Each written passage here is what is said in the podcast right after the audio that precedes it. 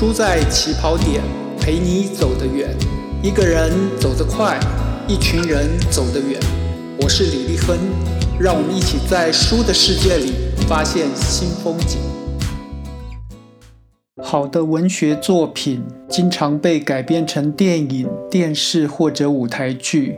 中文世界里的《红楼梦》和《西游记》。或者世界文学中的《傲慢与偏见》和《安娜·卡列尼娜》都是我们耳熟能详的例子。从这些大家喜欢的文学跟影视作品当中，我们往往可以感受到创作者所呈现出来的文化与民族特质。今天我们要谈的日本作家夏目漱石的作品，文字跟后来翻拍出来的电影、电视作品当中。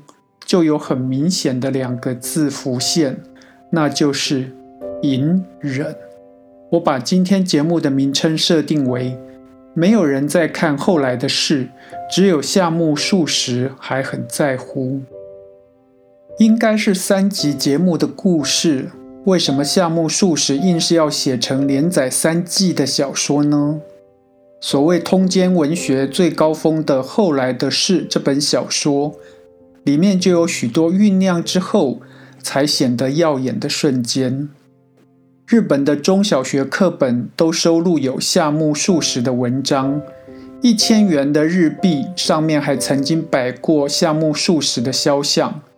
关于他的研究专著，至今仍然继续被出版。他被称为日本国民作家，实至名归。川端康成和芥川龙之介等日本小说名家都坦言受过夏目的影响。然而，今天还会阅读夏目长篇小说的人，应该都是属于那种有耐心的文学爱好者。日本文学当中的关键字“隐忍”这两个字，在字里行间像霓虹灯般的闪烁着。习惯英剧、美剧、好莱坞电影快节奏的读者会发现，应该是三集就要结束的故事，为什么到了夏目漱石的手上，赫然就被写成了三季的小说？从一个穷老师养的猫的角度来看，知识分子与时代关系的《我是猫》这本小说是夏目的成名作。这只没有名字的猫有点搞笑。喜欢酸言酸语，夏目小说永远主角在这里获得了确认，永远思前顾后、犹犹豫豫的知识分子。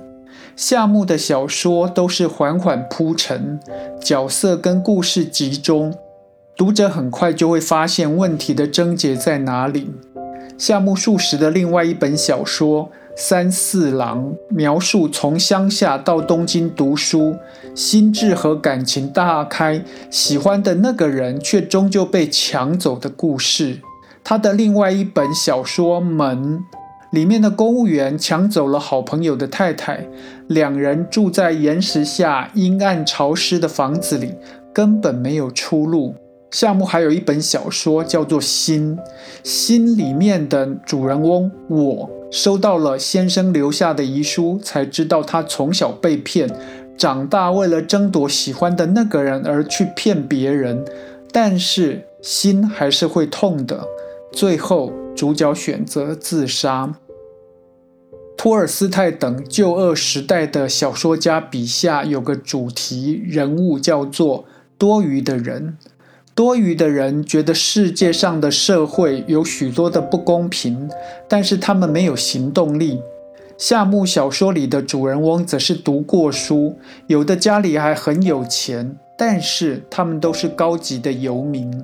他们想很多，但是他们不像俄罗斯旧恶时代多余的人，他们在乎社会的改造。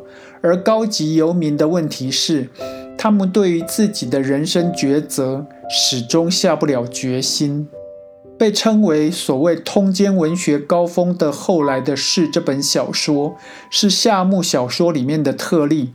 主人翁最后终于下定决心，然而小说最后一页却暗示我们，他可能因此就疯了。在日本帝国大学教授英国文学的夏目漱石，在他曾经写过的《文学论》这本专书里面，曾经这么分析文学。夏目写道：“一般而论，文学内容若要用一公式来表示，那就是大写的 F 加上小写的 f，其中大写的 F 表示焦点印象或观念。”小写的 f 则表示与大写的 F 相伴随的情绪。这样一来，上述公式就意味着印象或观念，或者一级认识因素的 F 跟情绪因素的 F，大写跟小写两者之间的结合。作家在他关注大写的 F 的主题的同时，必须能够传写他的小写的 F 的感受。也就是说，理性的描写必须搭配感性的抒发，或者也可以将之称为要有外在描述的明处，也要有内在感受的暗处。明与暗的对比、混合、强化或弱化，可以是故事描述的手法、形象上面的展示。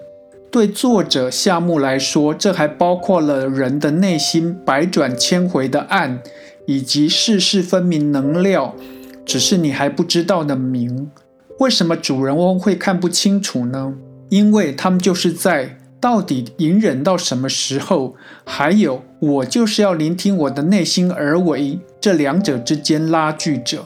小说后来的事的主人翁是富家少爷代柱，他在大学时代喜欢朋友的妹妹三千代。而他的好朋友平冈也要追求三千代，重视友情的代助鼓励好朋友去追求三千代，并且促成他们两个人成婚。三年之后再遇见他们，夫妇两人正在为生活所苦，和旧爱重逢。代柱意识到自己只是凭意志觉得该去成全好友，却忘了顺应内心自然的呼唤。为了鼓起勇气对三千代表白，去买了大量的百合花来邀请三千代到他的家里。夏目在小说里面写道：“代柱觉得全身都沉浸在多年不曾有过的慰藉中了。代柱又想，自己为什么不能早点回到这自然当中去呢？为什么一开始就同这自然相对抗呢？”待住在雨中，在百合花香中，在重现的昔日情景中，找到了纯真无邪的和平的生命。这生命的里里外外不存在欲念，不存在得失，不存在压抑和自身的道德成见。这生命像行云流水般那样自由自在，一切都是幸福的，所以一切都是美好的。三千代愿意耐心等待代柱所允诺的光明未来，但是代柱很快就意识到，只会说出一口好人生的高等游民，没有家庭金源是没有能耐过上正常生活的。小说后来的事里面的两个苦情人，除了摸到手、碰到额头之外，完全没有进一步的身体接触。然而，这本小说为什么会被称为通奸文学的名作呢？因为对这些知识分子来说，心灵的出轨就已经代表一切。日本知名文艺评论家丙谷行人说：“夏目漱石的长篇小说当中，有一种无法被掩盖的痛苦的分裂，生活的明，感情的暗，追随心的自然，实现生的意志，一切都存在着分裂。”夏目的过人之处是他看到的是他所处日本帝国崛起所产生的分裂，而不仅仅是芸芸众生当中的小情小爱而已。夏目曾经在一场名为《现代日本的开化》这样子的演讲题目当中说道：“轰轰烈烈的明治维新仿佛让日本迅速进入了现代国家的行列，但是这个开化是不完整的。”夏目漱石在演讲里面说道：“西方的开化是内发型的，日本现代的开化是外发型的。